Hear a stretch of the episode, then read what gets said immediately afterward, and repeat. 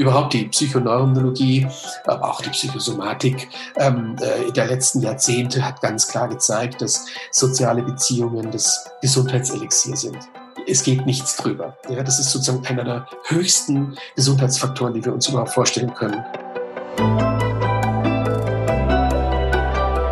Herzlich willkommen zu Forever Young, dem Gesundheitspodcast vom Lanzerhof. Mein Name ist Nils Behrens und ich bin nicht auf der Suche nach der ewigen Jugend. Ich möchte vielmehr Antworten darauf finden, was ein gesundes Leben ausmacht.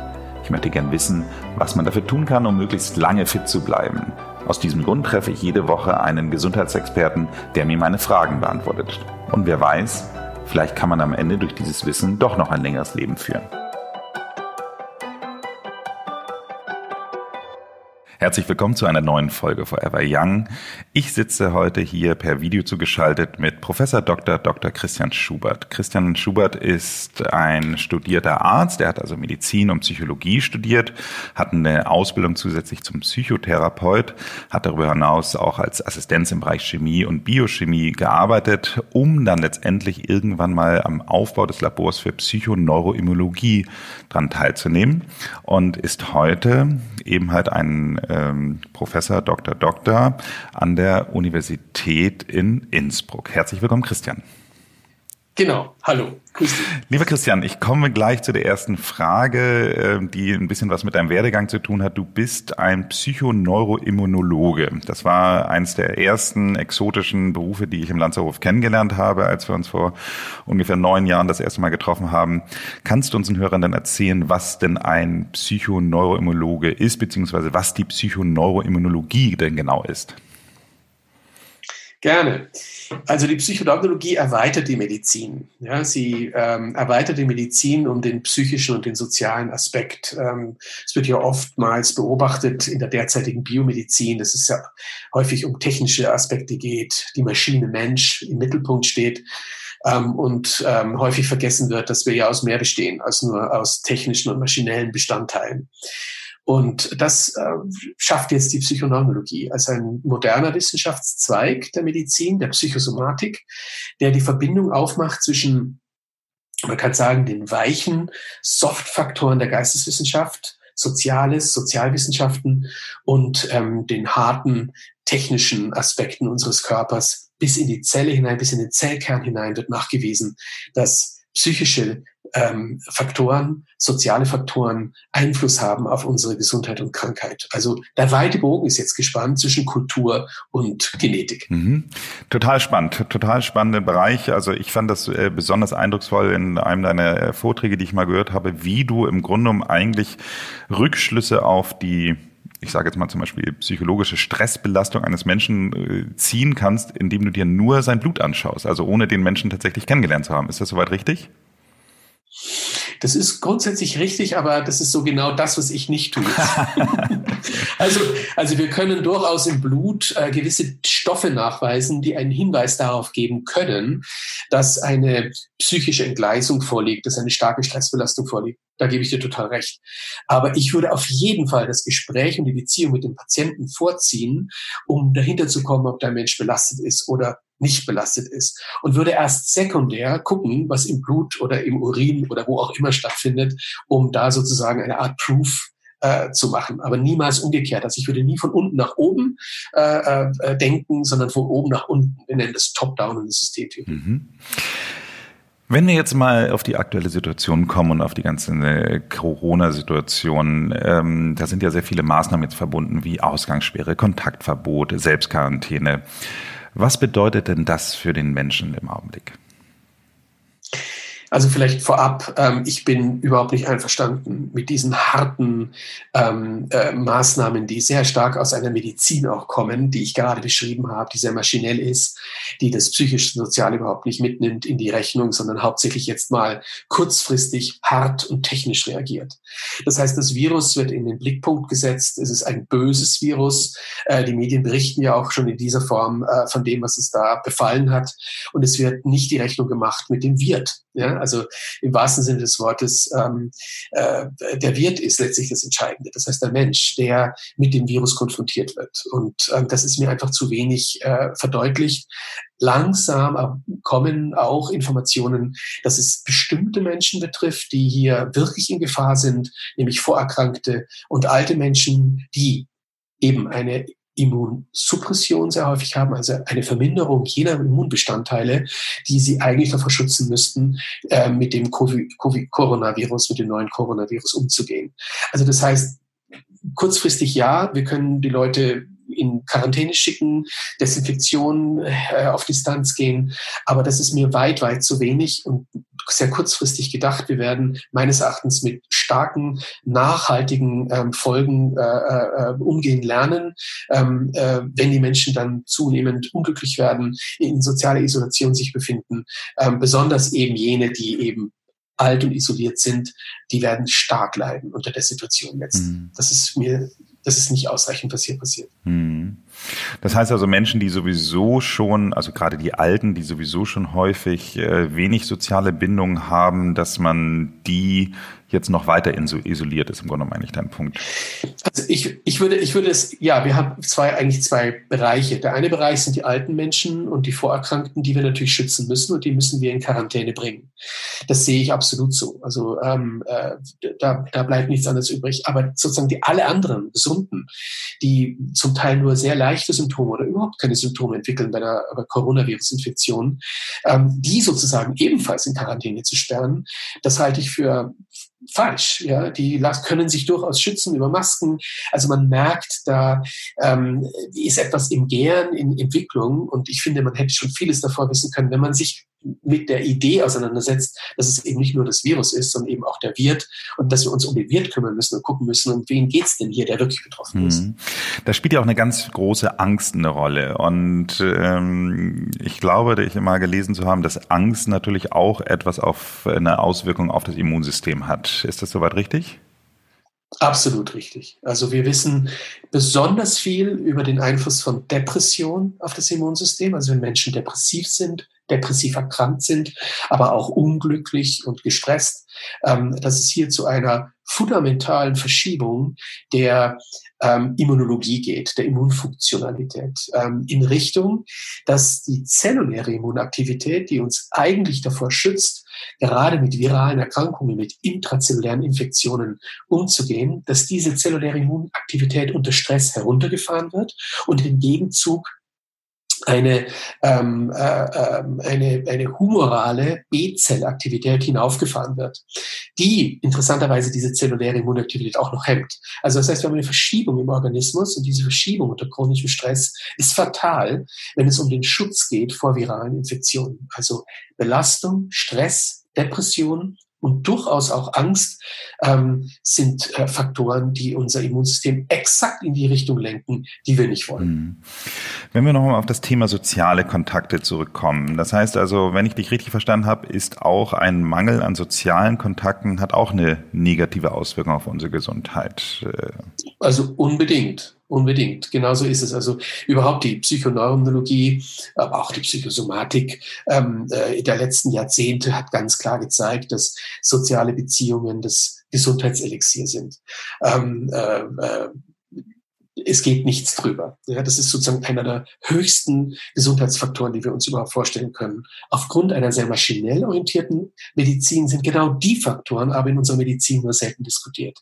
Ähm, es werden dann eher andere Aspekte, stoffliche Aspekte in die äh, äh Rechnung hineingezogen. Schadstoffe, Viren, Bakterien. Aber letzten Endes das, was, was wirklich ähm, von fundamentaler Bedeutung ist, sind soziale Beziehungen, soziale Unterstützung, soziale Integration sind Hauptfaktoren selbst das Umarmen hat eine enorme Wirkung, wenn es um den Immunschutz geht. Das heißt, das Umarmen von Menschen ist ein Zeichen für soziale Integration. Wenn man häufig von anderen umarmt wird, wissen wir, stärkt das die Immunaktivität und verringert die Atemwegsinfektionen. Das ist alles bereits gezeigt. Hm, sehr spannend. Reicht es denn grundsätzlich, wenn man zumindest das Glück hat, dass man nicht alleine zu Hause ist, sondern wenn man zumindest zu zweit zu Hause ist mit seinem Partner? Ja, absolut. Es kommt natürlich auf die Beziehungs, ähm, äh, äh, auf die Beziehungs, äh, ich wollte schon sagen Entziehungsqualität, die Beziehungsqualität an. Ähm, äh, absolut. Aber ich würde jetzt mal sagen, selbst wenn ähm, äh, die jetzt nicht auf höchstem Niveau ist, ist auf jeden Fall eine Zweierbeziehung besser als keine. Das wäre jetzt äh, sozusagen, das würde jetzt sozusagen der Gesundheitselixierbeziehung absolut entsprechen. Ähm, äh, äh,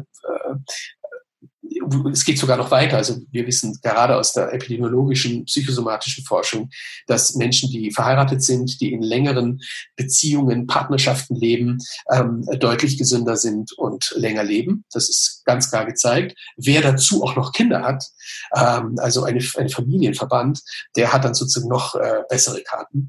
Das heißt, in der jetzigen Situation, in einem ähm, ja, in einer Situation, wo man einigermaßen gut sich versteht in der Familie, würde ich jetzt mal sagen, ist das ein ganz großer Faktor, um mit dieser Geschichte hier umzugehen. Hm.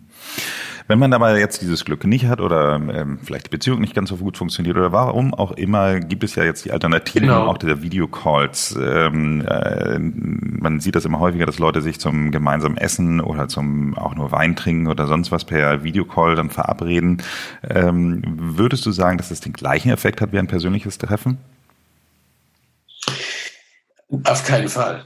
Also das würde ich spontan äh, äh, auf jeden Fall mal sagen, auf keinen Fall. Äh, ich denke, äh, es fehlt die Ganzheitlichkeit, auch hier wieder. Ja? Wir haben es mit einer Maschinenseite zu tun, die jetzt ähm, immer wieder auch Einzug hält in unsere Beziehungsstrukturen, dass wir ähm, auf, auf diese technisierten ähm, Beziehungsbereiche gehen ähm, und, und äh, die Zeit nicht finden und die Muße nicht finden, in direkte Interaktion zu treten, face-to-face. -face. Ähm, das mag für manche Bereiche gut sein. Ja, da kann man in Details gehen, ähm, wenn es um Videokonferenz geht, wenn es um ähm, vielleicht auch Einstellungsgespräche geht, die man äh, äh, kurzfristig führen muss und wo man eben auch den anderen entlasten möchte und ihm nicht zu viel aufbürden möchte.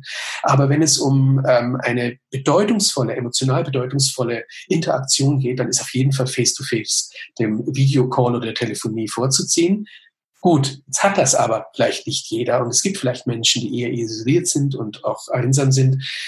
Dann ist Videocall auf jeden Fall besser als nichts. Gar keine Frage. Ja, also das heißt, es ist für mich ja ähm, keine Frage, dass ich äh, in den Videocall gehen würde, wenn ich nicht die Möglichkeit habe, face-to-face mit einem Menschen in Beziehung zu treten, wie das jetzt bei Covid der Fall ist, bei Coronavirus. Mhm.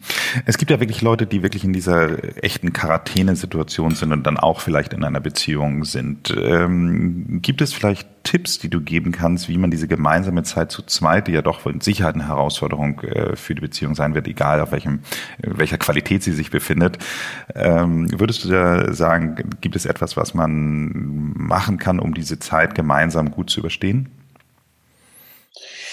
Also bei der Frage fällt mir ähm, ein, was ich sehr häufig auch in der Psychotherapie ähm, versuche zu, ähm, ja, zu erarbeiten mit meinen Klienten. Äh, und zwar letzten Endes Autonomie zu schaffen. Psychologische Autonomie. Das bedeutet, ähm, zum Beispiel im Zusammenhang mit einer Situation, wenn man aufeinander angewiesen ist jetzt, wenn man nicht außer Haus darf, wenn man zu zweit oder im Familienkontext miteinander lebt, ähm, ruhig auch mal Auszeiten zu gewähren. Also das heißt, Freiheiten zu gewähren, dem anderen auch mal seine Ruhe zu haben, sich zurückzuziehen. Ähm, manche Menschen vertragen das nicht. Die fühlen sich regelrecht gekränkt, wenn man nicht dauernd aufeinander hockt. Ja? Also es gibt Typen, unterschiedliche Typen in Beziehungen. Und es gibt ja durchaus Menschen, die Schwierigkeiten haben, wenn sich jemand mal separiert. Und gerade in so einer Situation ist es absolut notwendig, dass man auch mal äh, äh, sein, sein, seinen eigenen Raum schafft, um, um zur Ruhe zu kommen und, und zu sich zu kommen, seine Privat- und Intimsphäre zu haben. Und ich denke, das ist so ein Teil, wenn man hier Autonomie hat und die auch leben kann, dann kann man auch akzeptieren, ohne dass man gekränkt ist, dass ein Mensch äh, sich mal separiert und dann wieder zusammenkommt in persönliche Kontakt treten, über die eigenen Probleme reden, über die Emotionen, die Ängste reden, ähm, emotional expressiv zu sein, das heißt durchaus mal zuzulassen, emotional zu sein. Das halte ich für super wichtig, ähm, äh, wenn es um ein gemeinsames Leben geht, dass man auch den Partner dazu benutzen kann, sozusagen als, als, als Möglichkeit, sich emotional auszudrücken. Mhm, sehr schön. Manchmal kommen ja auch noch mal Kinder dazu. Ähm, für die, je nach Altersgruppe, äh, ist natürlich die Zeit auch besondere Herausforderung. Also gerade wenn man dann so viel zu Hause sein muss und keine Freunde treffen kann, also keine anderen Kinder treffen kann. Ähm, hast ja. du da vielleicht auch Ratschläge, was man mit Kindern machen kann in dieser Zeit? Das ist ein, ein, ein tricky Thema, mhm. äh, weil äh, letzten Endes ähm, ist das natürlich höchst individuell, die ganze Geschichte. Und, und ich denke, hier werden sehr viele Familien, äh, glaube ich, auch konfrontiert mit dem, was schon ohne Coronavirus problematisch war und jetzt sich verschärft. Ähm, äh, äh, ich, ich, also eins ist mir auf jeden Fall mal sehr, sehr wichtig zu sagen. Ich denke, ähm, es gibt ja Betreuungspersonen, die auch vor Coronavirus sehr aktiv waren. Ich rede jetzt von ähm, äh, Kindergarten, ich rede jetzt von Schule, ja, Kinder, Jugendliche, die in die Schule gehen, wo ich sehr äh, dafür plädiere, dass Lehrer ihre Aufgabe weiterhin auch äh, ähm, äh, durchführen. Das heißt also jetzt nicht sozusagen abgekattet wird, Schule existiert nicht und deswegen gibt es auch kein Lehrer-Schüler-Verhältnis und es ist durchaus möglich über digitale Medien und da kommt jetzt der große Vorteil natürlich ins Spiel, Kinder auch in Unterhaltung und Beschäftigung zu halten, Aufgaben zu geben. Das können nur Lehrer machen, das können Eltern nicht in der Form, weil die Kinder natürlich hier rebellieren und, und hier interaktive Probleme auftreten, die über die Lehre überhaupt nicht stattfinden. Ja, Lehrer haben ein, eine Autorität in dem Zusammenhang, die sollte auch in dem Zusammenhang deutlich werden, als ob sozusagen eine Art von Schule eben stattfindet. Also das wäre für mich auf jeden Fall notwendig, um Kinder sozusagen in Beschäftigung, Unterhaltung äh, zu halten. Und was den sonstigen Familienbetrieb betrifft, ähm, letztlich das zu tun, was man normalerweise mit Kindern tut. Entweder man tut's mit ihnen oder man tut's eben nicht. Das meinte ich mit dem, was ich vorhin angesprochen habe. Inwieweit man sowieso ein Klima und eine Kultur hat innerhalb der Familie mit Kindern, artgerecht, sage ich jetzt mal, umzugehen, liebevoll, bindend ähm, verbunden umzugehen oder eben dazu neigt, Kinder vor den Fernseher zu setzen, äh, sie zu separieren, zu isolieren und, und ihr eigenes Leben zu führen. Das kann dann langfristig nur zu Problemen führen. Und die können dann so massiv sein, ähm, dass auch hier eine Warnung natürlich ausgesprochen ist, dass ja auch die Gefahr von Gewalt und Missbrauch jetzt gerade in so einer Zeit, wenn Familien so auf engem Raum sind, ähm, steigen wird. Also die Anrufe bei den Hotlines, ähm, äh, äh bei Gewaltereignissen nehmen zu. Das ist bereits bekannt. Ähm, äh, und, und ich denke, hier gibt es auch gar keine Entschuldigung. Das heißt, wenn Übergriffe stattfinden, entweder den Frauen gegenüber oder den Kindern gegenüber, dann ist Covid keine Ausrede. Auch hier muss eindeutig ähm, äh, äh, entsprechende Hilfe organisiert werden, sei es polizeilich, klinisch, Frauenhäuser, Männerberatungsstellen. Ähm, das ja, ist mir wichtig, das immer wieder zu betonen. Hier gibt es nicht ein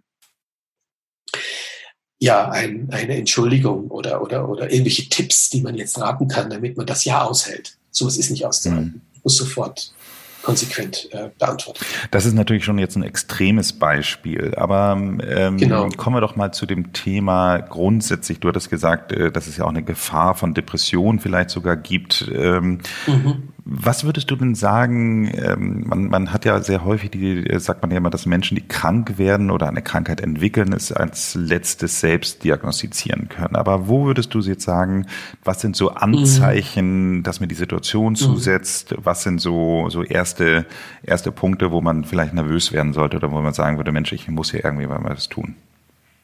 Ja, klassische Stresszeichen.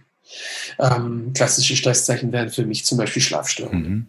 Also wenn Menschen beginnen, Ein- oder Durchschlafstörungen zu entwickeln, also wenn es ein bisschen länger dauert, einzuschlafen, man beginnt zu grübeln, gerade im, im Zusammenhang mit ähm, auch existenziellen Krisen und Ängsten, die Menschen jetzt durchmachen im Berufsbereich, Arbeitsbereich, da ist es durchaus möglich, dass Menschen in eine so starke Stresssituation kommen, dass man das äh, durchaus auch am Schlaf zum Beispiel sehen kann. Für mich sind Schlafstörungen sowieso psychisch.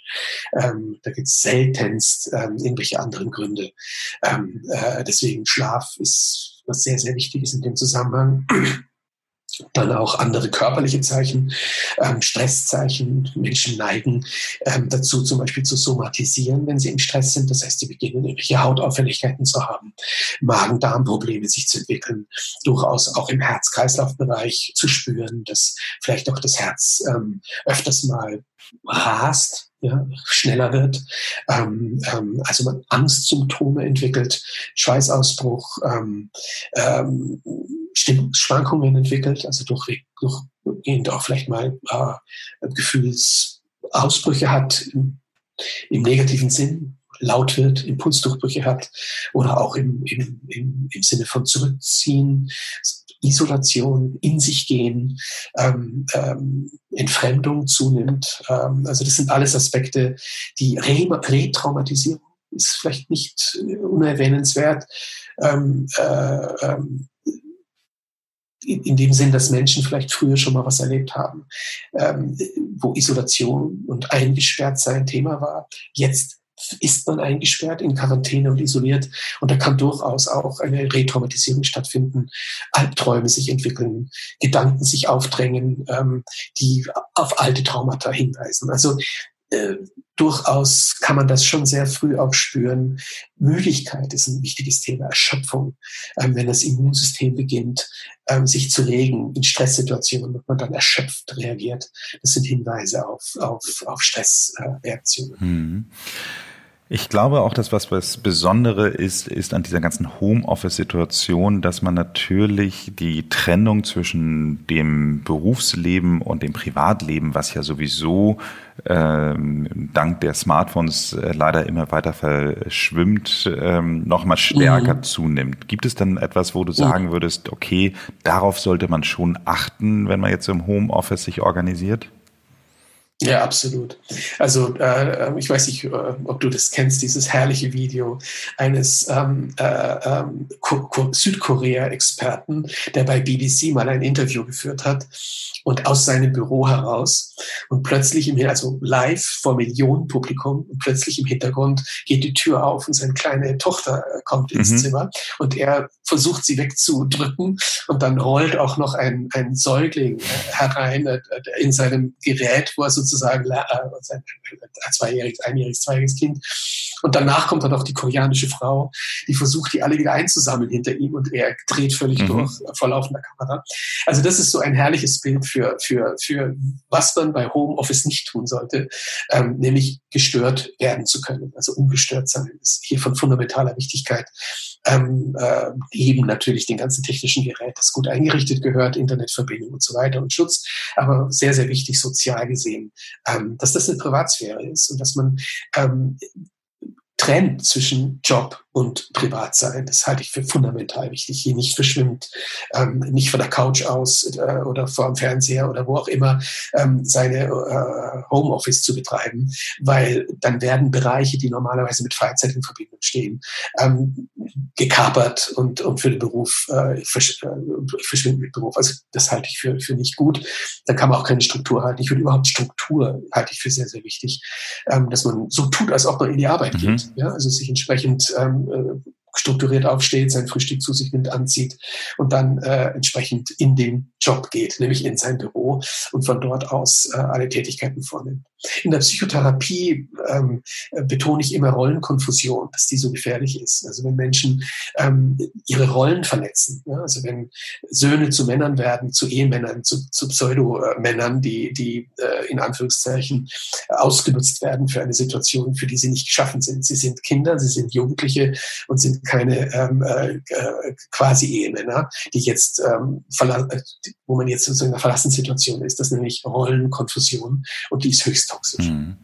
für Beziehungen. Mhm. Gibt es in verschiedensten Bereichen, wenn Mütter zu Freundinnen werden, ähm, wenn Schwestern zu, zu Freundinnen werden. Das ist es nicht. Das, die haben ihre Rolle, eine ganz bestimmte Rolle, ihnen zugewiesen durch die Natur.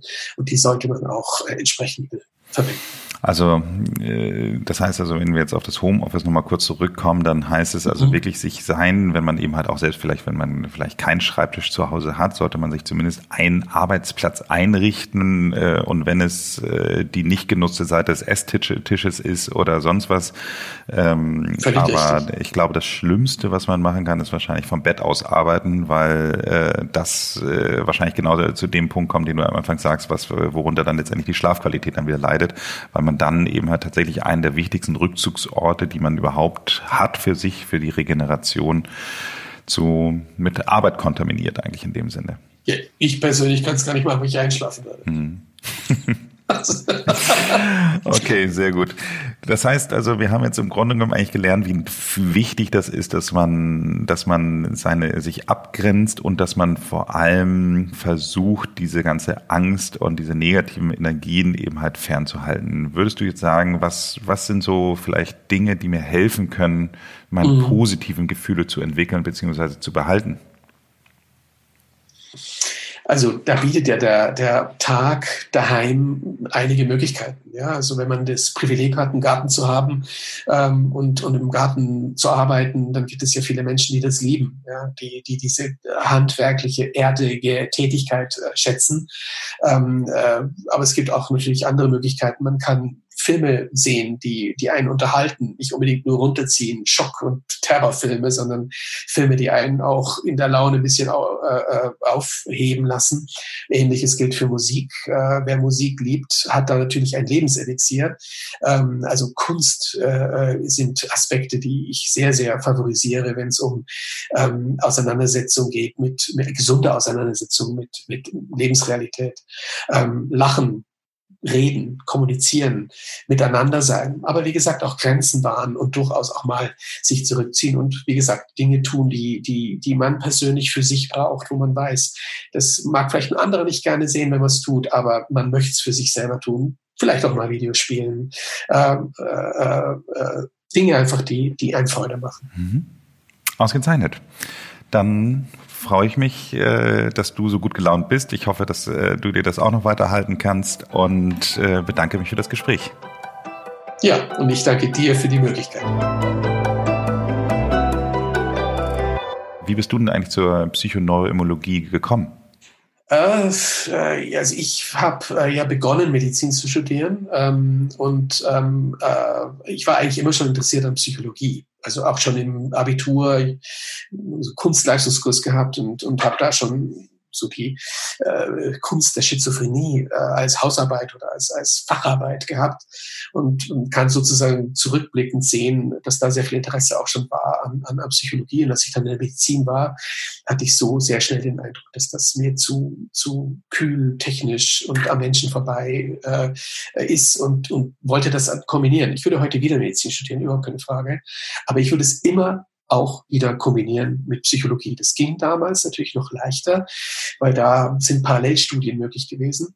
Heute geht das ganz, ganz schwer, weil man sehr verschult ist in der Medizin im Studium. Es wird immer kürzer, schneller und deswegen müsste man das dann sequenziell machen und nicht parallel. Und das ist natürlich für manche schwierig, dann sozusagen ein Studium noch dran zu hängen an ein Studium. Für mich konnte ich es parallel machen. Für mich war das immer die Kür nach der Pflicht, äh, die Psychologie und und ähm, das habe ich dann weitergetrieben und habe dann auch gemerkt, ähm, dass die verschiedenen Wege alle zusammenführen. Plötzlich war dieses Forschungsgebiet Psychoneurologie in aller Munde. Das war so Mitte der 90er Jahre und genau da hatte ich dann auch die Möglichkeit sozusagen hier was zusammenzuführen, was mich immer schon interessiert hat und die dieses Labor in Innsbruck aufzubauen und ähm, ja, und dran zu bleiben und, und hartnäckig vor allem zu bleiben, da was Eigenes draus zu machen. Vielen Dank fürs Zuhören. Wenn Sie Fragen oder Anregungen haben, dann schicken Sie mir doch eine E-Mail unter podcast.lanzerhof.com. Ansonsten würde ich mich freuen, wenn Sie diesen Podcast abonnieren und oder Sie mir eine Bewertung hinterlassen. Vielen Dank.